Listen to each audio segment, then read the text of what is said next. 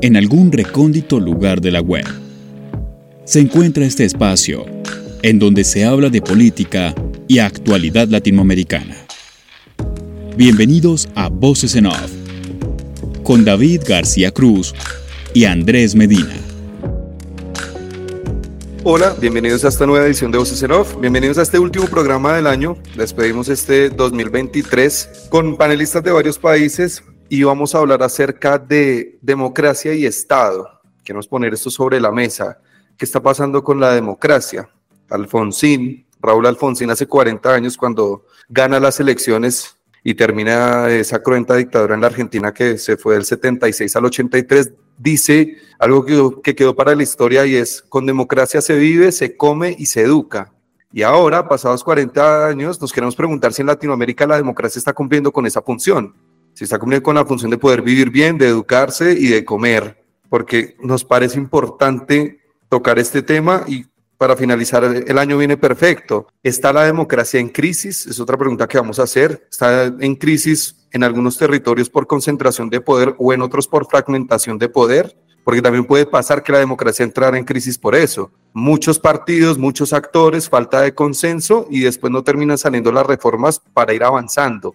Ejemplo, lo que está pasando en Colombia o lo que puede llegar eh, a pasar también en la Argentina, con dos coaliciones que estaban, digamos, eh, eh, repartiéndose el poder, cuatro años uno, cuatro años los otros, juntos por el cambio y el frente de todos, y después se llama Unión por la Patria, pero ahora con la, con la llegada de una tercera fuerza que gana la titularidad del Poder Ejecutivo, esas dos coaliciones que venían reinando en la Argentina se pueden partir y se pueden fraccionar. Y entonces, ¿cómo se van a llegar a acuerdos?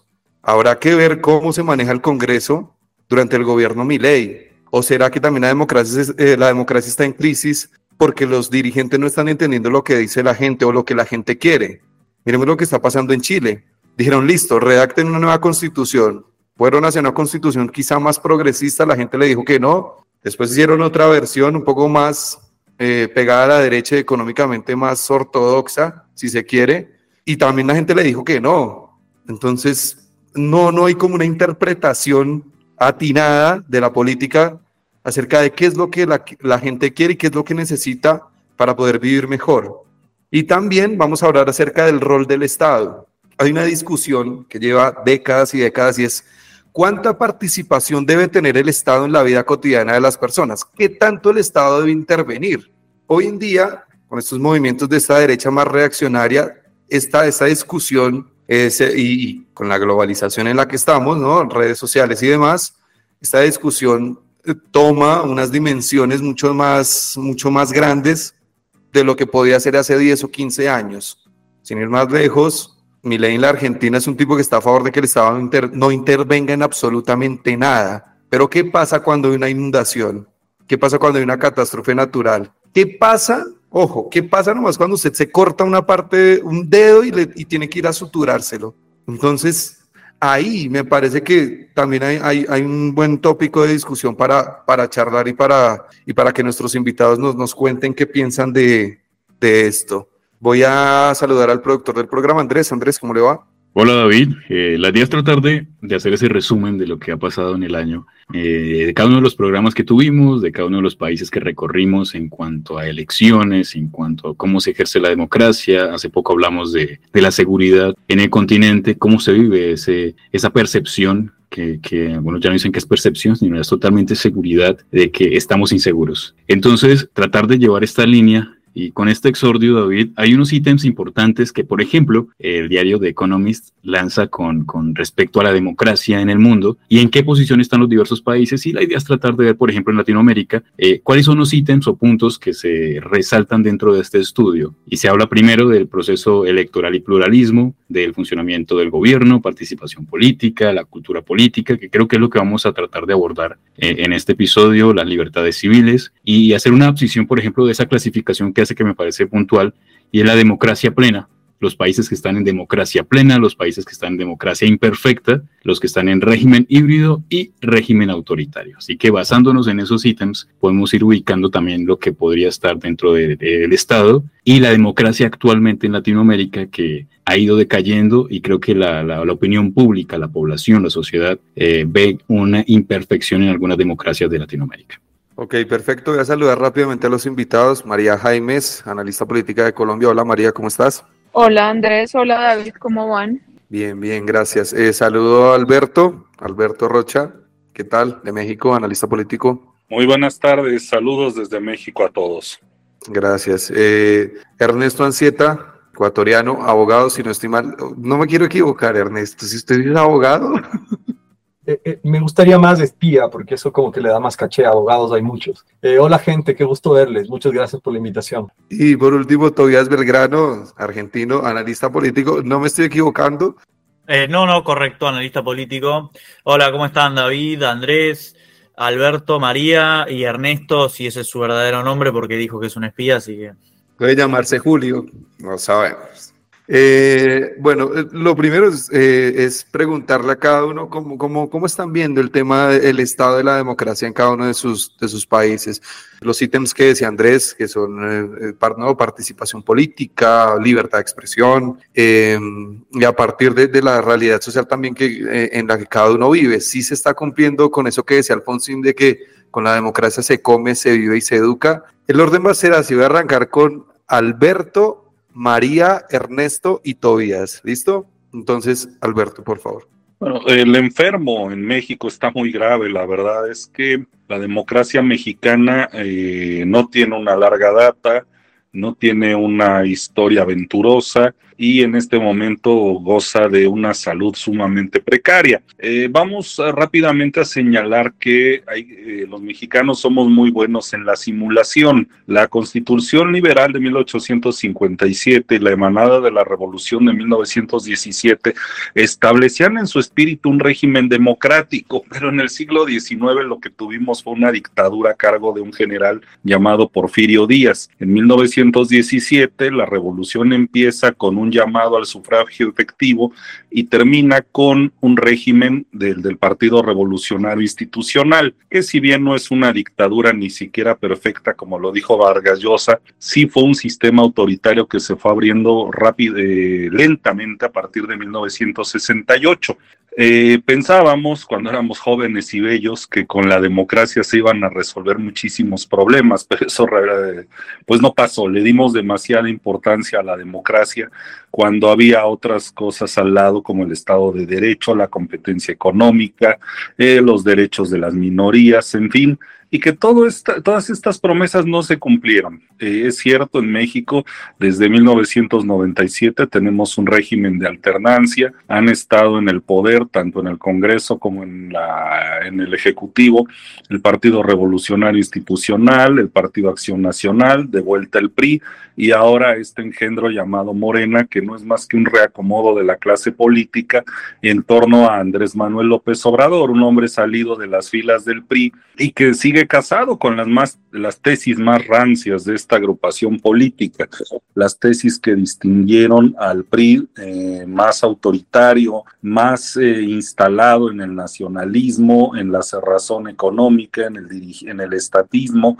y que ahí está, eh, instalado con un consenso social muy importante, pero que a pesar de la popularidad del presidente, que es irrebatible, de su enorme consenso que ha logrado, lo cierto es que los grandes problemas del país no se han resuelto y ni siquiera, digo, en cinco años era imposible llegar a esto a pesar de que el presidente lo prometió, eh, ni siquiera se han sentado las bases para un futuro mejor. La violencia está desatada en todo el país.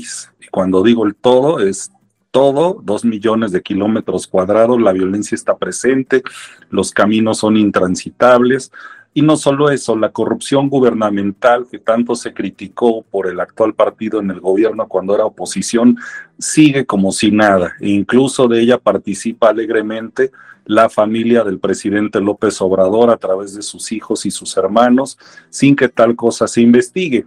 Eh, a esto ha ayudado pues el desprestigio de los partidos eh, políticos tradicionales como el PRI, el PAN que es conservador, y el PRD de izquierda. Entonces, pues esto que genera que las opciones no sean del todo, eh, no sean las mejores, que no haya una idea clara de cómo poder arrebatarle el poder al actual partido en el gobierno y eh, sobre todo que ahorita hay una discusión muy importante con relación a mantener los equilibrios en el Congreso. En este momento el partido gubernamental no cuenta con dos tercios que le podrían permitir hacer reformas constitucionales y el objetivo del presidente es que en las próximas elecciones esto sea posible. Si llegamos a eso, lo que vamos a tener es que pues ya se acabó la cosa. ¿Por qué? Porque del Congreso depende la ratificación y el nombramiento de, por ejemplo, los ministros de la Suprema Corte de Justicia de la Nación, que hasta ahorita ha sido un verdadero dique a los embates autoritarios del presidente, eh, una defensa de los derechos de los ciudadanos con todas sus miserias, y en fin, que ese es el debate para el próximo año, democracia o no democracia, y además, si esa democracia va a ser por fin capaz de cumplir las promesas que se hicieron y que hasta el momento no se han cumplido. Ok, perfecto, Alberto. Eh, María. Bueno, pues en Colombia han pasado muchas cosas en este año. Creo que estamos justamente eh, viendo las consecuencias de qué significa elegir a un gobierno de izquierda con altas expectativas en la ciudadanía y que eh, pues no tenía la experiencia de un manejo de un gobierno nacional que ya se han venido dando cuenta de que no es tan fácil. Tuvimos las elecciones territoriales, se ve una respuesta de los departamentos, de las ciudades capitales, un poco eh, frente a las actuaciones del gobierno nacional, del, de, este, de estas promesas que la gente esperaba que ya pues el país en un año de gobierno cambiara completamente y se nota que no es así. Tenemos un Congreso que se ha derechizado un poco más y que empieza a hacer un plan tortuga frente a las iniciativas más importantes del gobierno nacional. Vemos un cambio eh, constante en los ministerios, el cual ha generado eh, una inestabilidad eh, entre las iniciativas del gobierno. vemos un presidente que a veces no tiene un adecuado manejo de sus comunicaciones y que ha generado inconvenientes en la política tanto interna como externa pero vemos que es un poco la consecuencia de todo lo que está pasando. La ciudadanía también está un poco cansada de eh, la política como tal y de lo que ha venido sucediendo inclusive después de pandemia. entonces creo que es la sumatoria de justamente todas estas actuaciones de los gobiernos, eh, tanto tradicionales como alternativos, eh, más que todavía estamos sufriendo o no sufriendo, sino viendo las consecuencias reales, por ejemplo, en términos de participación ciudadana, en términos de activismo político de lo que fue la pandemia. También las actuaciones de la dama judicial frente a diferentes personajes de la vida pública. Vemos que han salido senadores capturados por temas de corrupción eh, relacionados con gobiernos anteriores. Vemos una fiscalía altamente politizada que está haciendo su campaña presidencial anticipada. Entonces sí, ha sido un año bastante movido en la política colombiana y que hasta ahora va a empezar a ver cuáles son esos resultados y de cómo se va a articular en el 2024 las elecciones nacionales con los gobernantes que ganaron las elecciones territoriales. Vamos a ver si esa oposición realmente continúa desde los territorios o si se, puede generar una sinergia para avanzar entre el gobierno nacional y lo territorial. Entonces vienen muchos retos que se van a desprender de cómo van a ser efectiva esa participación y que no sea una confrontación constante, ya que al menos en las ciudades capitales y en los departamentos más relevantes del país, eh, tenemos opositores o personas que no están completamente de acuerdo con la línea nacional. Entonces va a ser interesante cómo vemos justamente esa política completa frente a Se nos fue María, eh, creo que sí, perdí un poco la, señal o el wifi, iba a completar y, no, esto, no pudo. Eh, Ernesto. Ok, voy a tratar de mantener el orden de las preguntas que se realizaron. Em, empecemos por estado de los medios de comunicación. Es graciosísimo porque generalmente la agenda liberal, que además es la que te imponen los organismos internacionales desde Naciones Unidas, hasta Unión Europea, pasando por la OEA y por lo que, you name it, ¿cachas? Te dirán, es importantísima la libertad de expresión. En el caso ecuatoriano es gracioso. Algunos medios que se consideraban perseguidos con el correísmo y que luego, gracias al morenato, que ustedes saben, le dio la espalda a Rafael Correa, y luego con Guillermo Lazo, opositor liberal, banquero de derechas, eh, se encontraban en su mejor momento, este rato han empezado a ser atacados inclusive con acusaciones de narcotráfico. Narcotráfico y seguridad siendo una de las palabras más relevantes en el país, pero todavía no llegó a eso. ¿Qué es lo que sucede? Medios de comunicación son valiosos hasta que se alinean a el discurso mainstream. Cuando de repente dejan de hacerlo, empiezan a haber problemas. Si no, miremos lo que pasa en el Medio Oriente y ciertos pronunciamientos o aproximaciones al conflicto palestino-israelí. Ahí tú te das cuenta que empiezan a hacer ruido incluso los medios más grandes cuando empiezan a mostrar cosas que no deberían. Eh, no sé si esto es algo común en el resto de sus países, pero acá, por ejemplo, tenemos que ciertos grupos de carácter económico se han opuesto a que cierto tipo de información salga a la luz. Literal, porque se cataloga ahora cualquier cosa que es políticamente incorrecta como fake news. Dos, eh, estado de la democracia o la relación democracia-estado. Eh, todos nosotros tenemos un sesgo a favor de nuestro país, donde se hace un análisis y tú dices, somos el peor país en estado, en situación democrática. Mira lo que está pasando con nosotros los argentinos y mi ley. O lo que te diría nuestra compañera María respecto de Petro en Colombia o lo que vimos que nos dijeron respecto a México. Pero eh, para evitar ese sesgo hay que ver qué es lo que dice el Latino Barómetro, una encuesta que de este año que hace eh, una serie de preguntas, entre otras la percepción de a favor o en contra de la democracia, qué tanto cree en la democracia y qué tan dispuesto está usted a que haya un cambio de régimen hacia algo autoritario. El Ecuador está en penúltimo lugar, solo superado por el Perú. Y bueno, la crisis en el caso peruano es tan interesante que en muchas partes incluso se la considera un gobierno de carácter dictatorial. Y tú dirías, oye, pero existe Venezuela. Para que ustedes sepan, Venezuela está o tienen una mejor percepción de la democracia de la que se tiene en Ecuador. No olvidemos que este año, más allá de que mi ley se está llevando toda la atención, en el Ecuador tuviste un gobierno interrumpido, donde el banquero Guillermo Lazo es expulsado, eh, bueno, se autoexpulsa a través de un mecanismo constitucional que te permite disolver el Congreso, gobernar cierto tiempo libre y luego eh, elecciones anticipadas, en las que de hecho gana el hijo del hombre más rico del país. Otro millonario bananero con relaciones muy específicas, que todavía es un enigma, eh, un hombre de cortas palabras, estoy hablando de Daniel Novoa. Eh, Daniel Novoa ha tenido aproximaciones y acercamientos interesantes. Hay una foto con Zelensky, por ejemplo. Sin embargo, se sabe que mantenía, cuando era asambleísta, eh, relaciones con Rusia y que nunca, siendo un bananero y exportador de banana hacia Rusia, la cerró. Entonces, ¿cuál es el estado de la situación democrática del Ecuador?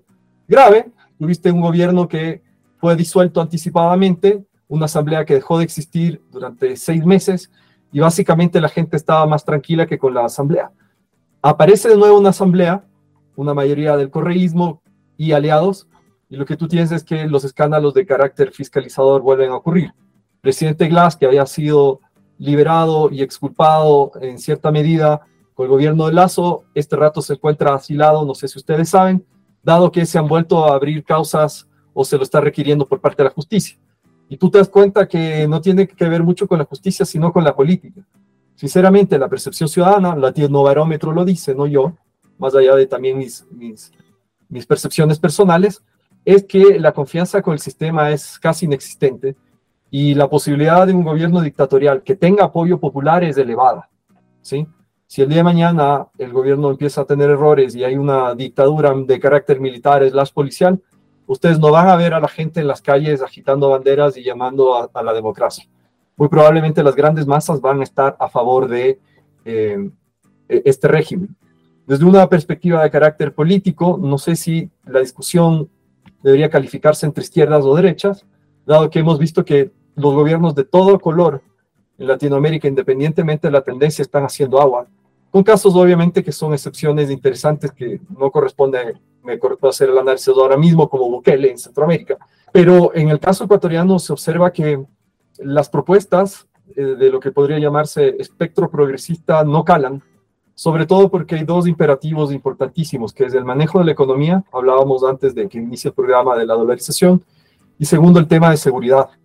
No sé cómo será en el resto de países, pero se ha visto, eh, al menos en los próximos, que el tema de la seguridad y las izquierdas todavía tiene cierto tipo de incompatibilidades, dado el cambio también estructural que está sucediendo. Y aquí me permito abrir un poco más.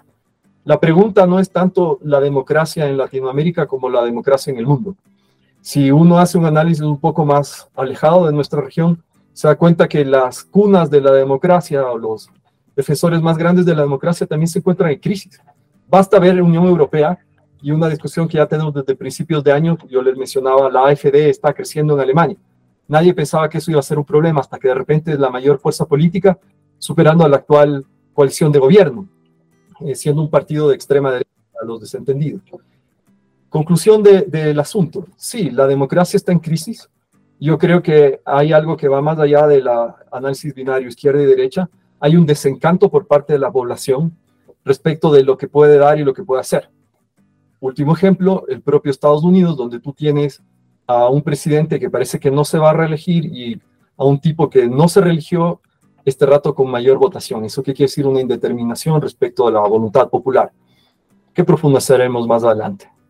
Lo Bueno, muy interesante, sobre todo lo, lo, que dicen todos los colegas y también Ernesto un poco también tomando lo último que toma, haciendo como el zoom out de la democracia en el mundo y la democracia bueno, y en relación con América Latina. En el caso argentino, puntualmente y por lo menos eh, haciendo como observación, un poco también desde el lugar de ciudadano y también viendo el seguimiento de los medios, hubieron como muchas luces amarillas que nos advertían sobre eh, el desencanto con la democracia. Ya un tipo, recién estaba buscando eh, notas viejas que había archivado hace un tiempo y me acuerdo de durante el gobierno de Mauricio Macri, eso estamos hablando del 2015-2019, ya se avisoraba en distintas regiones de América Latina y en distintos países de América Latina que existía un desencanto con el status quo y con la democracia. Pocos años después ganó Bolsonaro las elecciones y bueno, y hubo un efecto dominó donde distintos outsiders que buscaban destruir el sistema y tirarlo abajo y proponer un sistema nuevo, eh, empezaban a ganar, empezaban a ganar, tanto de izquierda a derecha, y en eso coincido con Ernesto, creo que no hay, no hay una cuestión de sesgo ni de clivaje de izquierda a derecha, sino que son los outsiders contrarios al status quo. Por eso en Colombia está Gustavo Petro, por eso en Chile está Gabriel Boric, por eso en Brasil estaba Bolsonaro. Y bueno, en Argentina ahora Javier Milei. hay una idea de romper con lo que está, y de hecho Javier Milei en ese sentido pudo dar a tono con el discurso porque no solo durante la primera parte de la elección se dedicó eh, casi exclusivamente a criticar al macrismo hasta que su adversario fue Sergio Massa, pero su principal adversario hasta que llega al balotaje era el macrismo y después habla de tabula rasa y de incorporar a, los votantes del PRO para que voten con él contra el kirchnerismo, que fue lo que terminó pasando y por eso arrasa en el balotaje contra Sergio Massa. Si bien el establishment político dio, alguna, dio eh, notas en este sentido y, pudo percibir, de hecho, también a, por no, por no por nada a Sergio Massa lo asesoraban eh, brasileños y estadounidenses muy, muy como entrenados para, para, para, rebatir este tipo de argumentos, sobre todo en el debate. De hecho, hay varios clips que circulan en redes sociales sobre Sergio Massa utilizando la estrategia de por sí o por no, que es la misma que usa Lula da Silva cuando le gana a Bolsonaro las elecciones. O sea, no había un, eh, una situación de encapsulamiento total y decir, no, yo no escucho esto, ni tampoco una, eh, tampoco se usó el argumento que, que, en, otros, en otras oportunidades resultó un poco infantil de acusar al otro de fascista y de meter miedo con eso, sino que en ese sentido, me parece muy atinadamente, se atacaron las propuestas del candidato. Igual con eso no alcanzó y eh,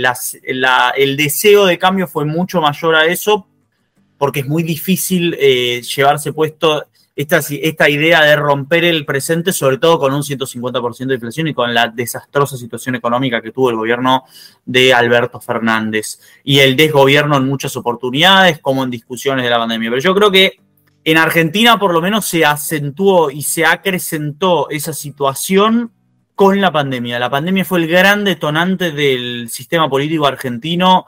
Hubo un antes y un después, una derecha muy, muy, eh, muy recalcitrante y muy rupturista que era muy marginal antes de la pandemia, porque antes de la pandemia eh, José Luis Espert, que también fue candidato a presidente y que fue compañero de Milei antes de, antes de, de, que se separaran y de que Javier Milei directamente optara por ser el único líder de los libertarios, eh, no, no, no, no, tenía grandes chances electorales de ser presidente, mientras que arrasaban las coaliciones y arrasaba tanto Alberto Fernández como Mauricio Macri a nivel del, del, del espectro político. Vamos, creo que llegaban al 90% de los votos, no me acuerdo del número exacto, pero no, no, no bajaban del 90% de los votos entre las dos coaliciones, tanto el PRO como el kirchnerismo.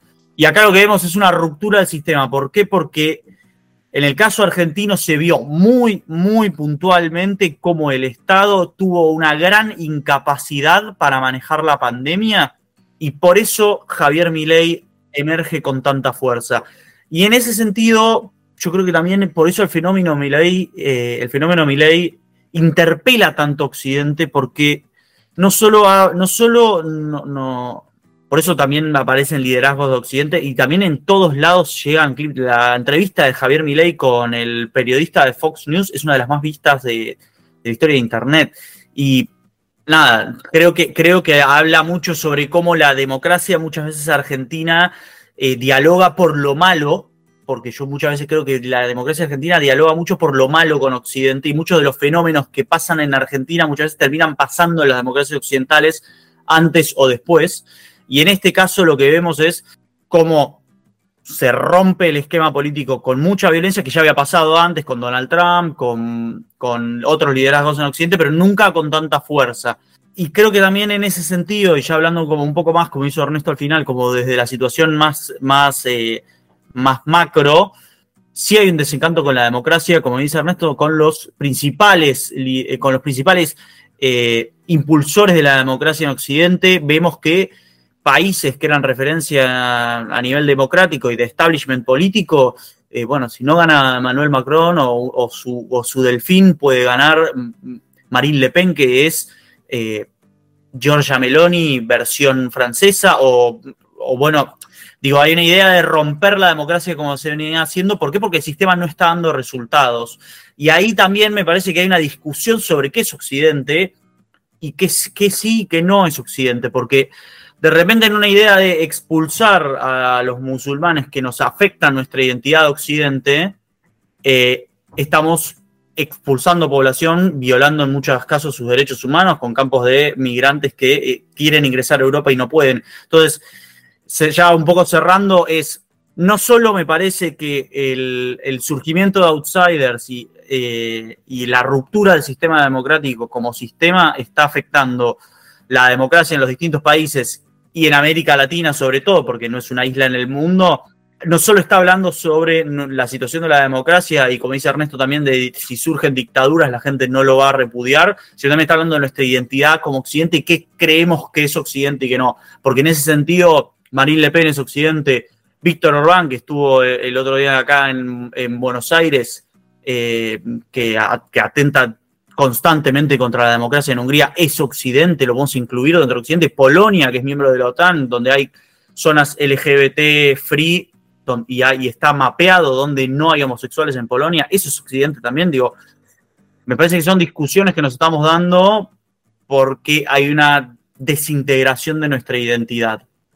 retomando lo que decía Ernesto, parte de, lo que es, Estados Unidos, por ejemplo, que para Latinoamérica el faro de la democracia es Estados Unidos, y en algún momento leía que ese faro se está apagando poco a poco. Digamos que decirlo de cierta forma, eh, el 48% de la región cree en la democracia. y de acuerdo a los datos ha caído un 15% en los últimos dos, tres años. Y quiero hablar puntualmente de cada uno de ustedes y de cada uno de los países, cómo queda eh, la postura de la democracia del Estado, porque podemos ver tres ejemplos totalmente diferentes, cómo se deja eh, esa democracia, cómo está transitando esa democracia y qué le espera a ese presidente que arranca con una nueva democracia. Y para allá, como, por ejemplo, con, con Alberto, con lo que deja López Obrador después de los seis años, el próximo año hay elecciones presidenciales, lo que lleva transitado Petro durante estos dos años y medio, bueno, este año y medio, lo que eh, arranca en estos momentos con mi ley en la Argentina y el gobierno express de Daniel Novoa en Ecuador eh, y vislumbrando lo que puede pasar, pero lucubrando este tipo de, conceptos y arrancando con Alberto, eh, ¿cómo está precisamente ahora la democracia? Porque Miguel Ángel eh, Centeno, el sociólogo, decía que si hay desorden dentro del Estado, empieza a caer la parte peligrosa que es el orden social, el orden político y el orden económico. Entonces, ¿cómo está en estos momentos México de acuerdo a este concepto? Eh, vayamos de lo particular a lo general. Quiero señalar un caso que acaba de pasar hace apenas la semana pasada. Hay un pueblo pequeño en el Estado de México, a unos 100 kilómetros más o menos de la capital de la República, eh, en el que un grupo de delincuentes fue a extorsionar a la gente como lo suelen hacer cotidianamente, solo que los pobladores de la comunidad, campesinos en su mayoría, se rebelaron y tomaron justicia por propia mano. El resultado fue 11 delincuentes asesinados a machetazos y a escopetazos contra tres miembros de la comunidad muertos en el enfrentamiento. Hoy eh, varios de los integrantes de la comunidad, nueve, diez parece ser, fueron secuestrados por, eh, por el crimen organizado a fin de exigirle a la comunidad que entreguen a quienes organizaron la venganza. Casos como ese se presentan todos los días en México la justicia por propia mano, la incapacidad de las autoridades de los tres niveles de gobierno para enfrentar al crimen organizado. Y esa es, ese no es un problema que haya inventado este gobierno, hay que ser muy justos en ese sentido. Lo que sí es de destacar es que el actual presidente prometió, ríanse por favor, que en seis meses iba a resolver el problema de la inseguridad. Después pidió otros seis meses, luego otros seis meses y ya vamos para seis años y aquello pues no sé, eh, no se arregló. ¿Eso de qué nos habla? De una institucionalidad quebrada, rota, disfuncional, a la que lejos de ayudarle el actual presidente, pues la ha este, socavado como en el caso de la seguridad, en el involucramiento cada vez más grave de las Fuerzas Armadas, Ejército, Fuerza Aérea, Marina, en labores que deberían de ser propias de, la, eh, de las policías locales y municipales. ¿Esto en qué redunda? En que el ejército se ha vuelto empresario. El ejército ahora tiene aeropuertos, controla aduanas, controla este, obra pública. Es decir, al ejército se le está dando un rol muy diferente para el cual cualquier fuerza armada no está preparado. Y sin embargo, a pesar del protagonismo del ejército, lo cierto es que la seguridad no ha mejorado. ¿Esto de qué nos habla? De un intento por controlar, por centralizar el poder y eh, para llegar a ello, un socavamiento de las instituciones sea el Poder Judicial, los organismos autónomos como la Comisión de los Derechos Humanos o, insisto, el involucramiento del ejército en cuestiones que no son propias de su naturaleza. Si bien es cierto, eh, la actual situación económica en México es estable gracias a políticas que no inventó el actual mandatario, eh, lo cierto es que hay temas como, por ejemplo, la recaudación presupuestal, la recaudación, recaudación fiscal, mejor dicho, este, el régimen de pensiones, la viabilidad de los programas sociales, esos están en entredicho mientras no se reforme el régimen fiscal. ¿Eso a qué nos lleva?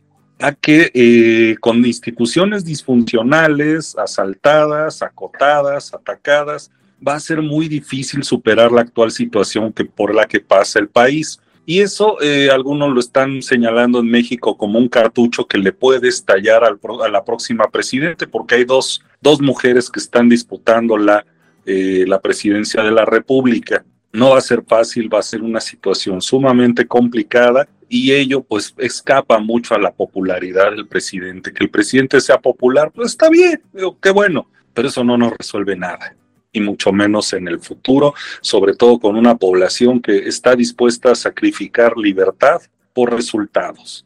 cuando los resultados justamente lo que están escaseando.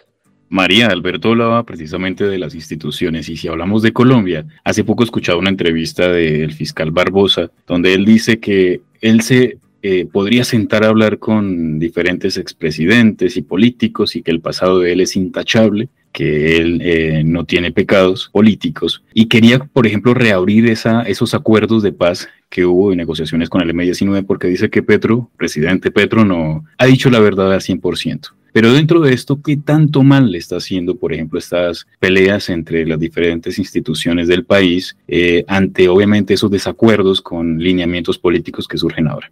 Bueno, pues justamente eso es uno de los grandes problemas por los cuales ahorita el país está eh, prácticamente en un plan tortuga en todas las instituciones. Cada cosa que pasa, Congreso, en algún ministerio, sale la ciudadanía decir como, bueno, menos mal existe la Corte Constitucional. Ahorita venimos en un cambio de Corte Suprema de Justicia, se están posicionando los nuevos magistrados, entonces estamos viendo que este nuevo cambio de instituciones se supone que va a seguir la línea del nuevo presidente. Y vemos también cómo los detractores dicen como, bueno, pero es que están poniendo tal ficha que era su amigo, eh, y así no se va a garantizar un equilibrio de poderes, pero como está diseñada la, institucionalidad colombiana desde la constitución, es que el presidente no ponga las fichas en, de los tres ramos del poder. Se supone que pone un Congreso que debe apoyar sus reformas, se supone que pone eh, la terna del fiscal, la terna de los magistrados de las Cortes Constitucionales. Entonces entramos como en ese pequeño juego de poderes, el cual eh, la, oposición, obviamente, con justa causa, puede entrar a decir, pero es que ellos no están salvos de todo eh, pecado político. Pero ya venir a entrar a juzgar temas como el proceso con el M19 eh, en este momento para poner en vilo de duda la legitimidad o la trayectoria política del presidente Petro, pues ya entramos en temas como rencores políticos. Deberíamos entrar a mirar más bien cómo están eh, los resultados de las mesas de negociación con el ELN, qué se está haciendo para que el acuerdo de paz de La Habana con las si se esté cumpliendo o no, más allá de entrar en historia eh, política, así decirlo. en cuanto al tema de cómo va la democracia, pues creo que acá hay garantías para todos los sectores políticos que pueden dar fe que las instituciones están funcionando a pesar de la politización de las mismas, a pesar de lo que está sucediendo. Todos los sectores tienen garantías. Que sí hay que restablecer el tema de seguridad eh, que no se ha cumplido como se prometió en agosto cuando se a Petro de los cuatro pilares de la paz total y demás. Eso es otro tema de discusión, pero creería que es lo que más está generando inconformidades. Vemos eh, en las noticias de todos los días los secuestros, homicidios, atentados nuevamente que no se veían hace algunos años. Entonces, eso también por el pasado, la vida personal del presidente eh, se lo cobran mucho. Pero eh, hay críticas que son justificadas y hay otras que no. Síguenos en redes sociales. Twitter, Voces en Off-Bajo y Facebook, Voces en Off Opinión. Ernesto, si pasamos a Ecuador, lo que hablamos ahora de ese gobierno express que le espera o que ya arrancó Daniel Novoa, pero hace algunos meses hablábamos precisamente sobre lo que está sucediendo en Ecuador y, cómo el narcotráfico y la violencia está permeando las instituciones. ¿Cómo está eh, esa parte de la institución y el Estado en Ecuador, lo que recibe Daniel Novoa para esos 18 meses y qué podría pasar, por ejemplo, porque en algún momento lo hablamos de, qué políticas podría empezar a, implementar Novoa, también pensando en esa futura o posible reelección. Mira, esta pregunta que haces es súper interesante porque a excepción de México, donde tiene un periodo más o menos grande de gobierno, todos nuestros países son cuatro años. Cuatro años es poco tiempo y Novoa tiene mucho menos que eso, un año y medio, y ya es un año de campaña, si somos sinceros en, tiempos políticos.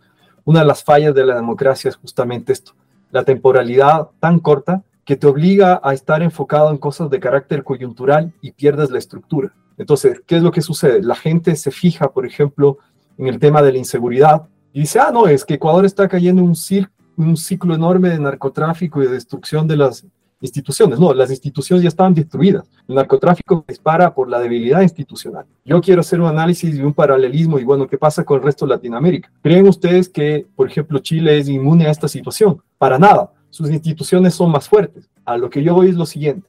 Las temporalidades y prioridades de la clase política y del Estado no se ajustan a las nuevas realidades de la sociedad, de la economía y de la gente. Voy a poner tres ejemplos. Todos los países de acá, o casi todos, eh, creo que Argentina no es el caso, aunque tienen la, Corte Suprema que funciona como eso, tienen corte constitucional. El neoconstitucionalismo como este gran paraguas de derechos de democracia donde garantizan a través de la justicia la protección de las instituciones justamente de los excesos de la política, ¿no es cierto? Si los excesos de los congresos, las asambleas, los senados deterioraban la condición del ejercicio de la política, para eso están las cortes constitucionales. ¡Oh, sorpresa!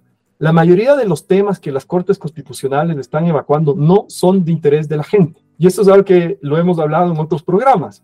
Por ejemplo, cierto tipo de agendas de derechos, y aquí le voy a robar la idea a Tobías, porque yo sé que le va a gustar, hablando de, no, es que en Argentina somos expertos para el simulacro, en Latinoamérica somos expertos para el simulacro. Es el momento de la historia donde tenemos más instituciones que garantizan derechos, sin embargo, es el momento de la historia donde tú tienes mayor violación de derechos desde un punto de vista eh, de personas, porque obviamente estamos con los mayores niveles de población.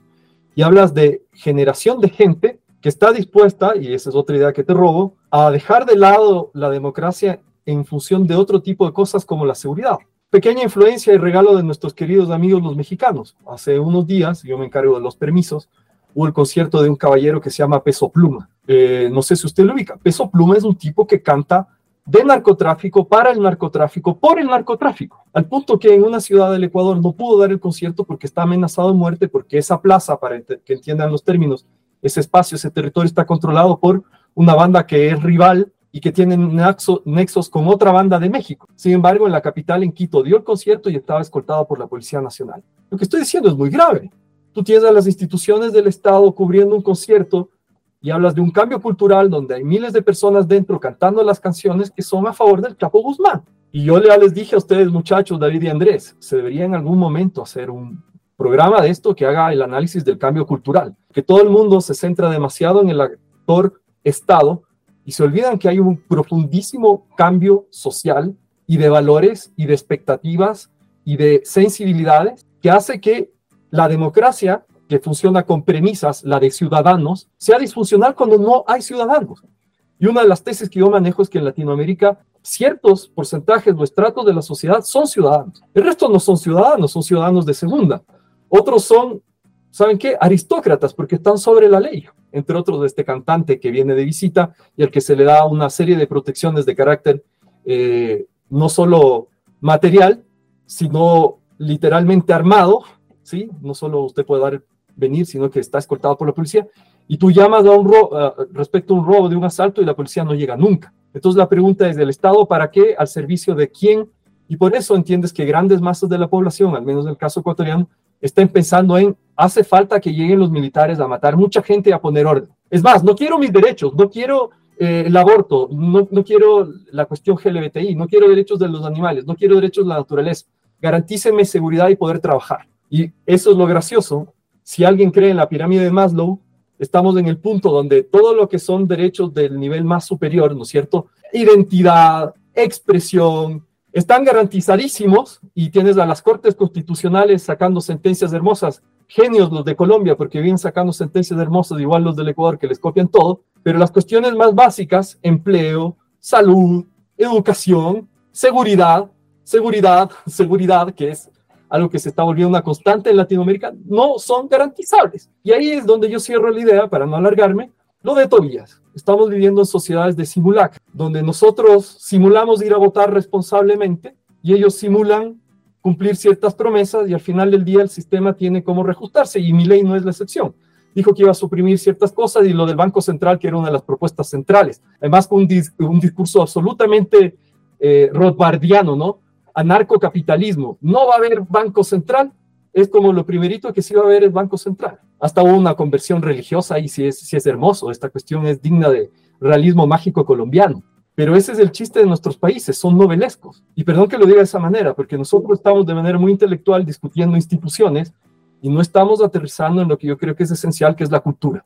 A ver, discuta, discutamos disputas culturales, disputas valorativas, que lo que hacen es reflejarse en el Estado. ¿Sí me explico?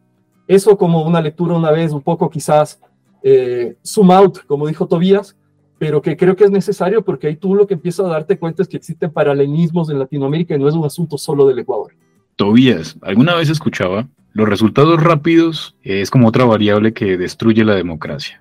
Y si nos ubicamos en la Argentina, la sociedad argentina, la población argentina quiere resultados rápidos. Eh, mi ley. Eh, obviamente habla de, esos resultados a corto plazo que necesita la Argentina en la parte económica. Y hablando de las diversas decisiones que tomó en el aspecto económico, en reducir los ministerios, eh, bajarlo a nueve ministerios, que reduce el gasto, que igual eh, está hablando también el tema de, de, de, de, ese gasto público, de darle, por ejemplo, la, política social y seguir subsidiando algunas, algunos aspectos, en este caso de la sociedad, porque la pobreza sigue aumentando. Pero dentro de este concepto, ¿cómo ubicamos a la Argentina ahora? ¿Qué, qué recibe mi ley? Porque ya se sabía, por ejemplo, que a seis días, siete días de, haber iniciado el gobierno, ya le están echando la culpa de que viene la eh, hiperinflación y que va a ser culpa de mi ley. Entonces, son discursos que se vienen de lado y lado, pero ¿cómo ubicar la democracia ahora en la Argentina con este nuevo inicio de, de mi ley? Eh, bueno, eh, Uf, muchas cosas tiene tu pregunta. Eh, un poco arrancando desde el principio de la pregunta, cuando me hablabas de resultados rápidos y de capacidad de frustración, un poco también, también retomo lo que dijo Ernesto Final, que también tiene que ver un poco con el nuevo votante que aparece en América Latina, porque la mayoría de los votantes de mi ley son en su mayoría votantes jóvenes. ¿Y qué vieron estos votantes jóvenes, como decíamos antes? Que el Estado no les garantizó y por eso también las instituciones tienen que ver y, qué es lo que dan las instituciones y si la democracia funciona o no, es que el Estado no les dio resultados, no les dio seguridad, no les dio educación, no les dio salud y volviendo al, concepto inicial de este episodio, si la democracia cura, se come, educa, bueno, la respuesta es no. La democracia de hoy no se come, no da de comer, no educa, no garantiza salud, por eso también hay como una...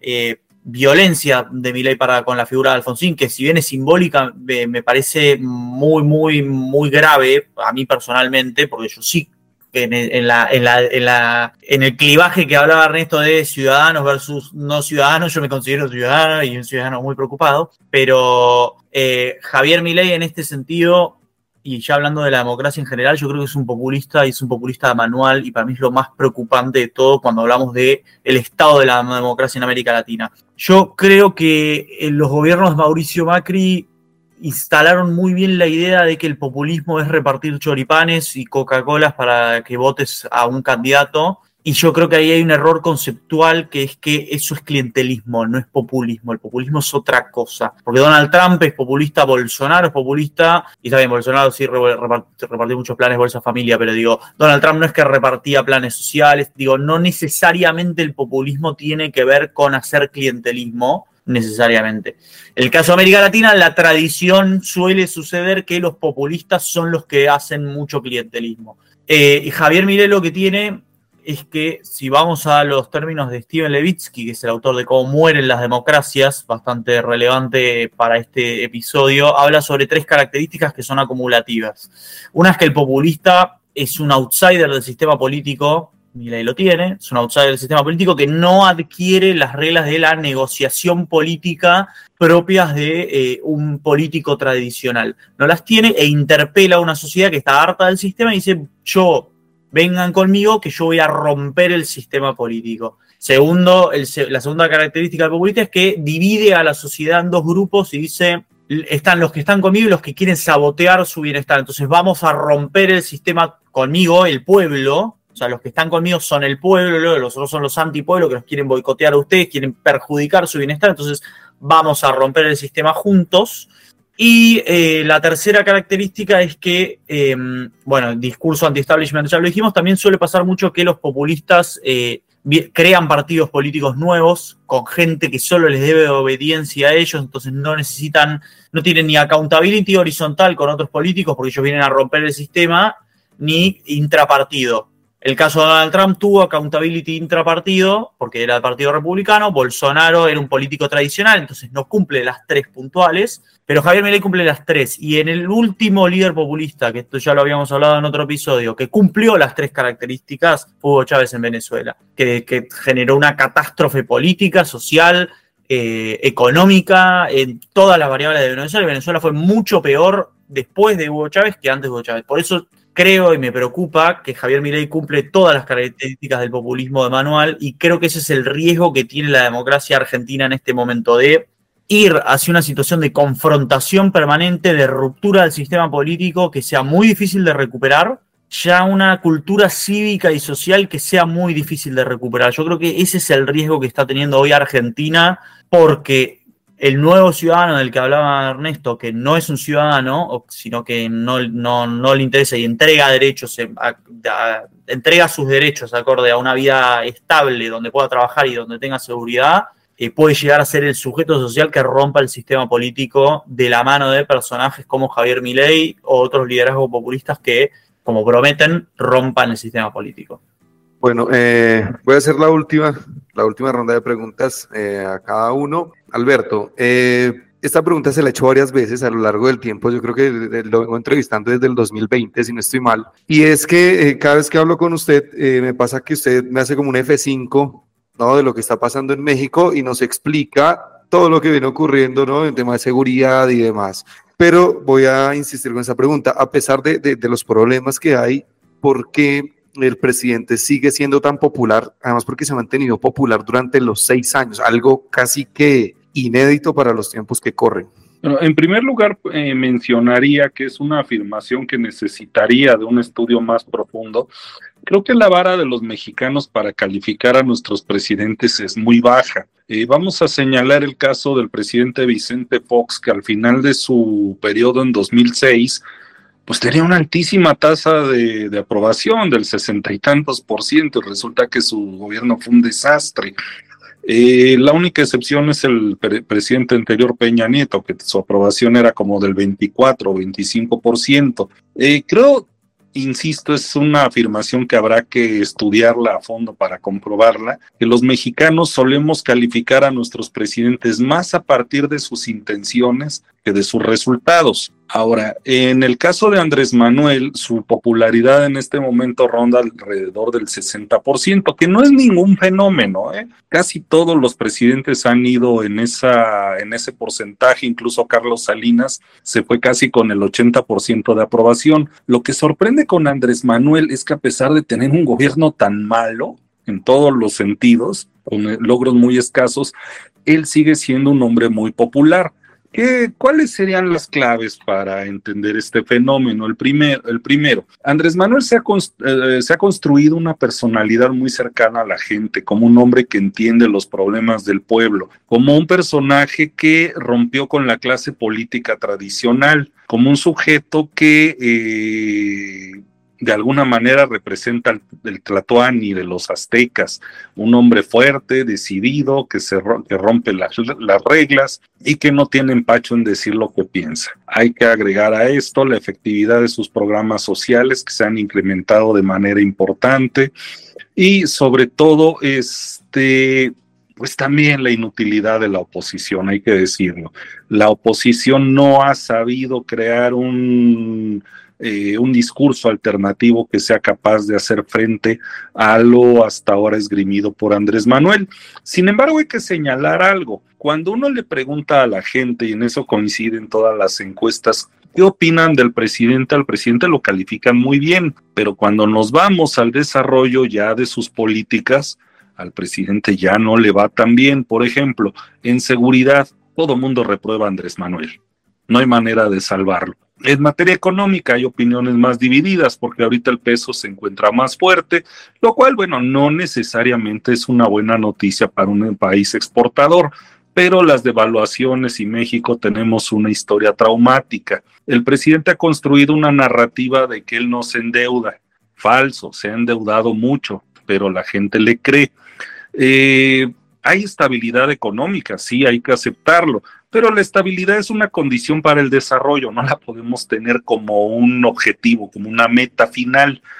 pero bueno, la gente aprecia aquí en China la estabilidad. En otro sentido también, este, mm, el, el presidente crea enemigos hoy tiene uno, mañana tiene otro, después se inventa otro, va, regresa, pero siempre tiene alguien con quien pelearse y eso le ayuda a cohesionar a su base social, a generar un, a pintar una diana en torno a un objetivo y eso le ha sido mucho, muy importante. Entonces creo que en ese sentido eh, sería una aproximación a explicarnos por qué un gobernante tan terriblemente mediocre y corrupto como López Obrador mantiene esa este, popularidad. Y remato nada más diciendo, Andrés Manuel se ha presentado como un outsider, pero no es tal él fue presidente estatal de su partido en los años 80, el PRI. Fue presidente nacional del PRD, negoció las reformas políticas del 96, fue jefe de gobierno de la Ciudad de México, dos veces candidato presidencial. No sé ustedes qué le suenen, pero a mí no me suena que sea un outsider.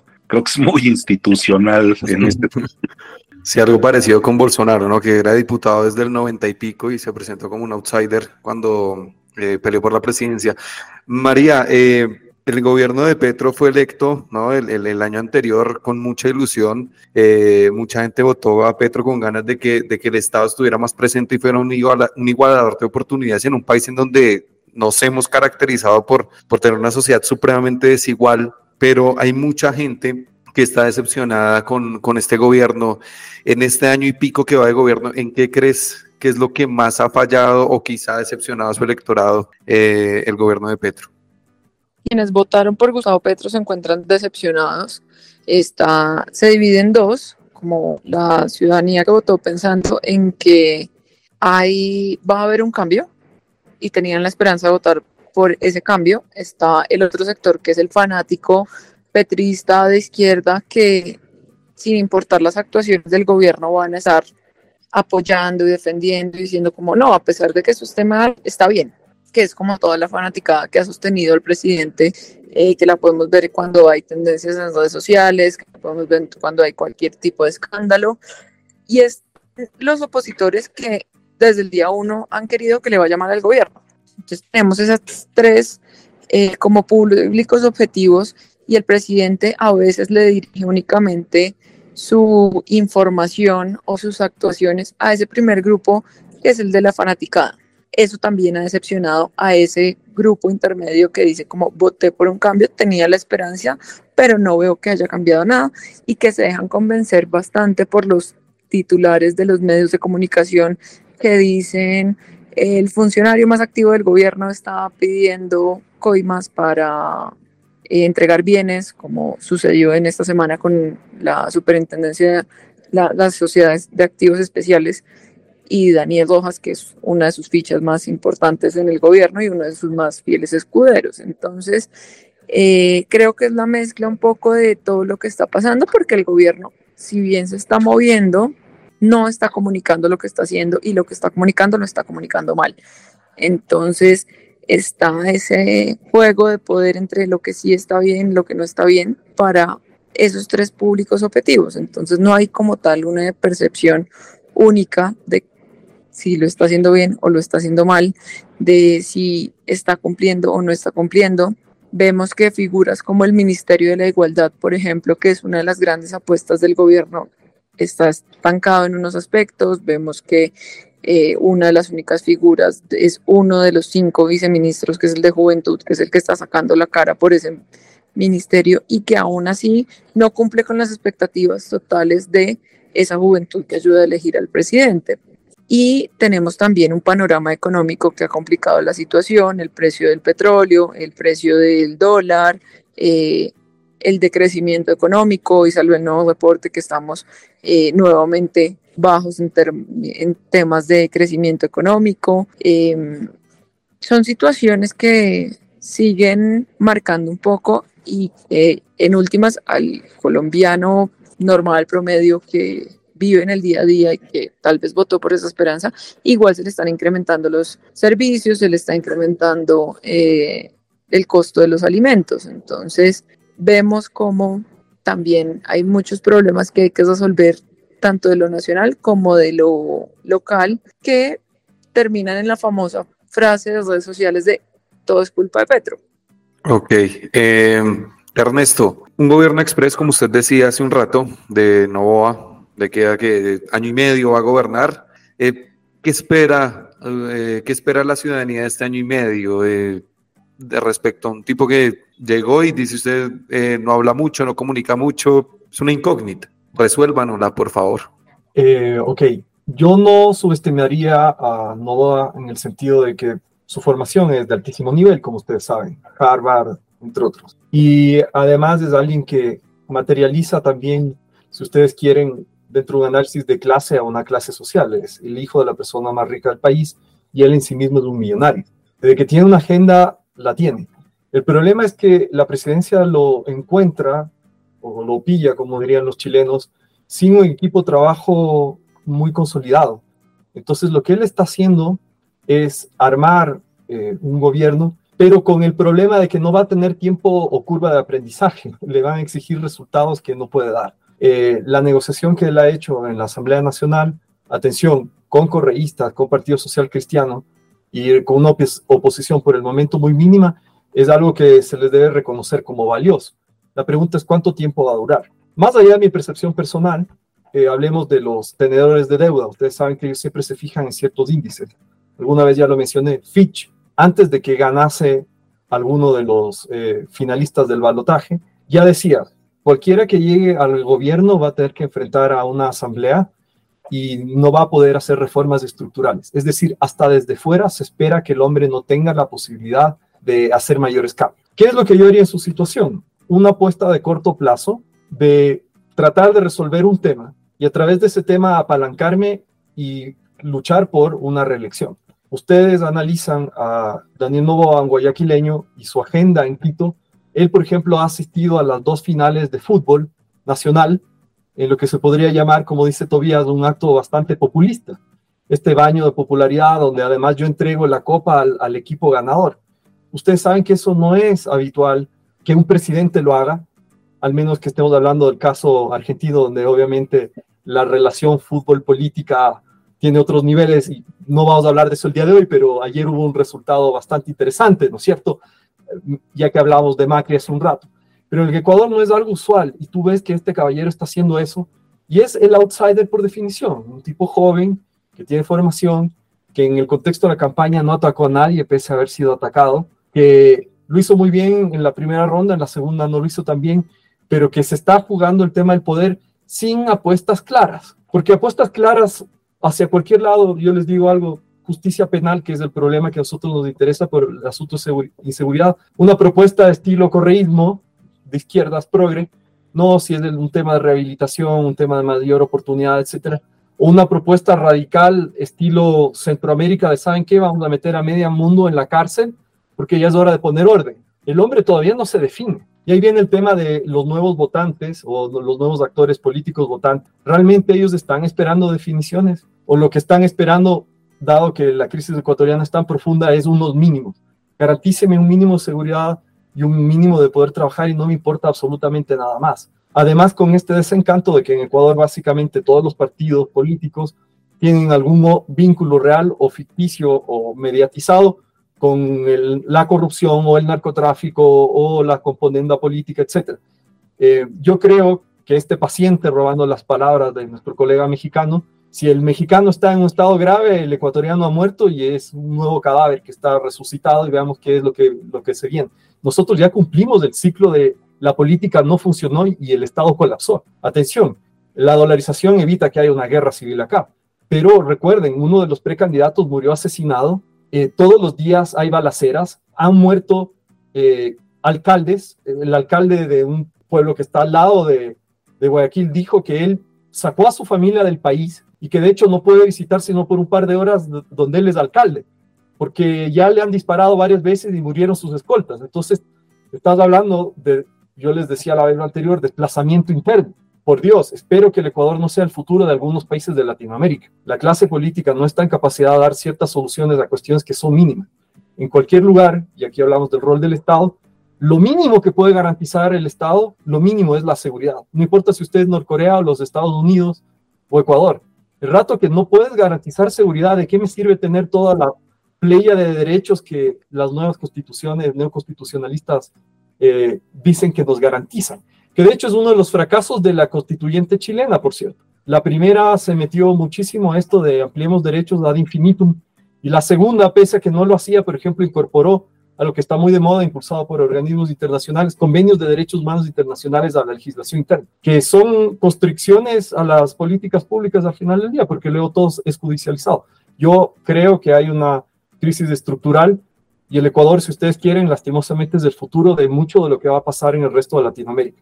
Y yo sé sacar a Tobías no es de alegría, pero estoy dispuesto a apostar.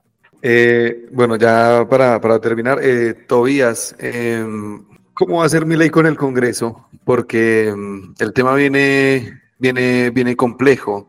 Eh, ¿cómo, ¿Cómo va a manejarse un tipo que tiene, una, tiene siete senadores nada más propios, ¿no? Propios de, de, de la libertad avanza y 37 o 40 diputados en la Cámara Baja. Ya el presidente, de, el presidente provisional del Senado eh, habló de que se estaba pensando en la posibilidad de darle poderes especiales a mi ley. ¿Cómo, ¿Cómo se analiza esta situación teniendo en cuenta que en el legislativo va a estar la clave también de, de, de si este gobierno va a poder llevar o no a cabo las reformas que quiere hacer? Bueno, antes que nada, y voy a citar por último, es Ernesto, por la cuestión del fútbol y política, y me parece importante resaltar que estamos realizando este podcast un año de uno de los eventos más importantes de la historia de la Argentina a nivel futbolístico, entonces solo quería dejarlo asentado nada más. A nivel legislativo, Javier Milei, que, que, es menos importante que lo que acabo de decir. Eh, Javier Milei lo que tiene eh, a nivel este, legislativo enfrente es un gran desafío, como bien marcás. Eh, hay que tener en cuenta que el legislativo en Argentina, a diferencia de en Brasil y en otros países de América Latina, Argentina es un país federal, es una república federal, es lo, además de Brasil y de Venezuela, que la podemos poner entre muchos, muchas comillas como federal, pero Argentina tiene mucho peso, eh, las provincias, las provincias preexisten a la nación y en ese sentido los gobernadores tienen muchísima importancia a nivel legislativo. ¿Por qué? Porque los gobernadores son, suelen ser los jefes de partido que te permiten a vos estar en la lista o no el próximo, el próximo, la próxima elección. Entonces, si un legislador, yo siendo gobernador, no me responde, yo lo puedo bajar de la próxima elección, dándoles muchísimo poder a la hora de debatir la agenda legislativa a los gobernadores.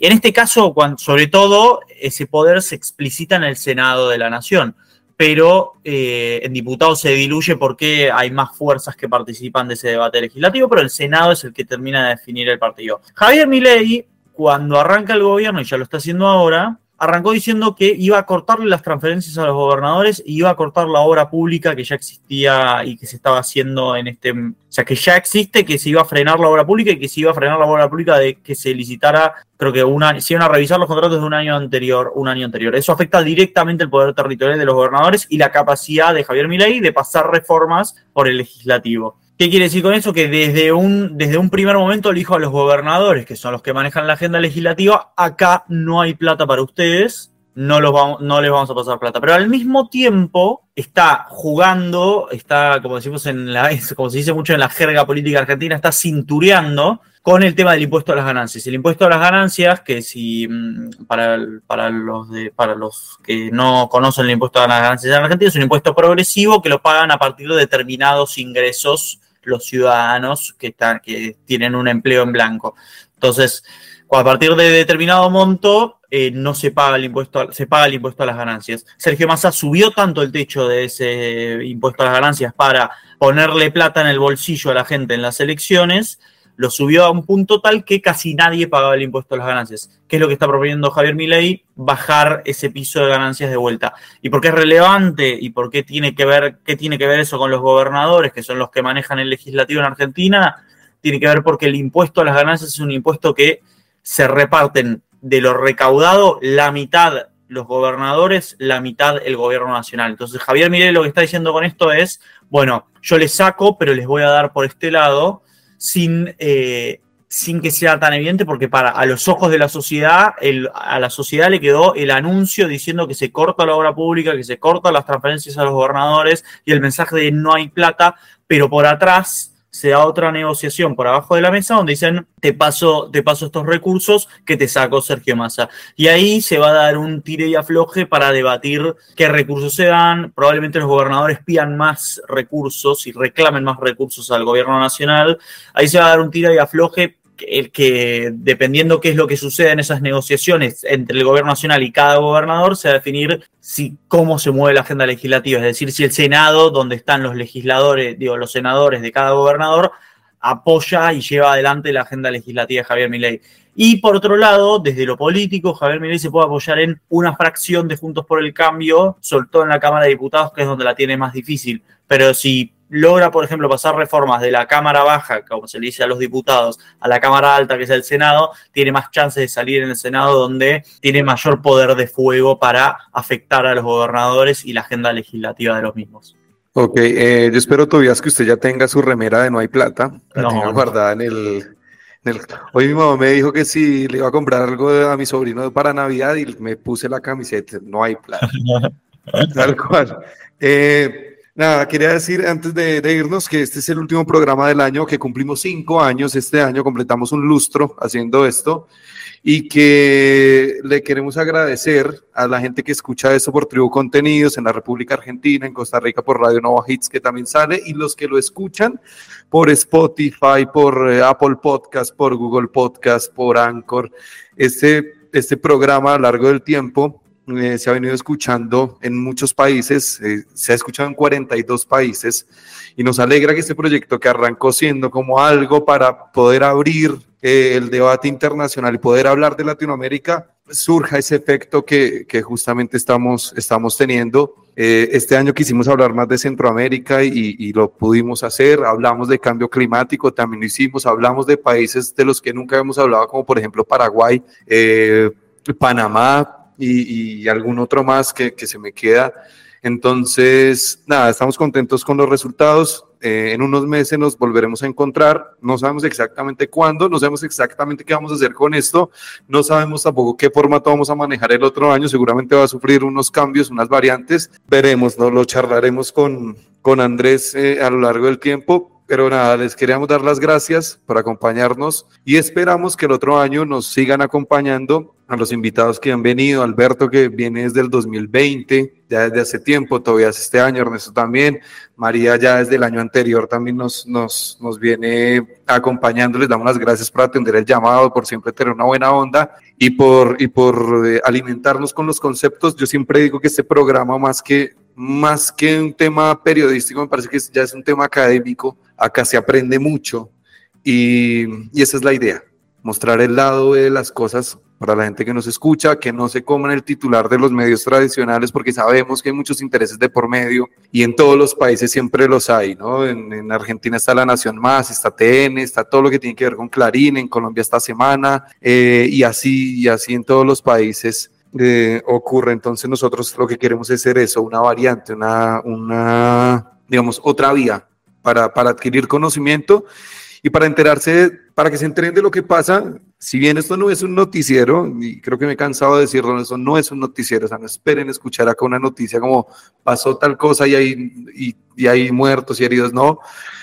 Acá charlamos y, abrimos el debate y ponemos, ponemos varios temas sobre la mesa eh, que tienen que ver también con, con, feminismo, con, con machismo, eh, migración, temas que, que hacen parte de la coyuntura, pero que son atemporales, son cosas que van ocurriendo todo el tiempo. Gracias Andrés por producir este programa, si no sería posible, que es el que consigue a todos los invitados. Eh, yo soy David y nos reencontramos en unos meses. Así que gracias, chao.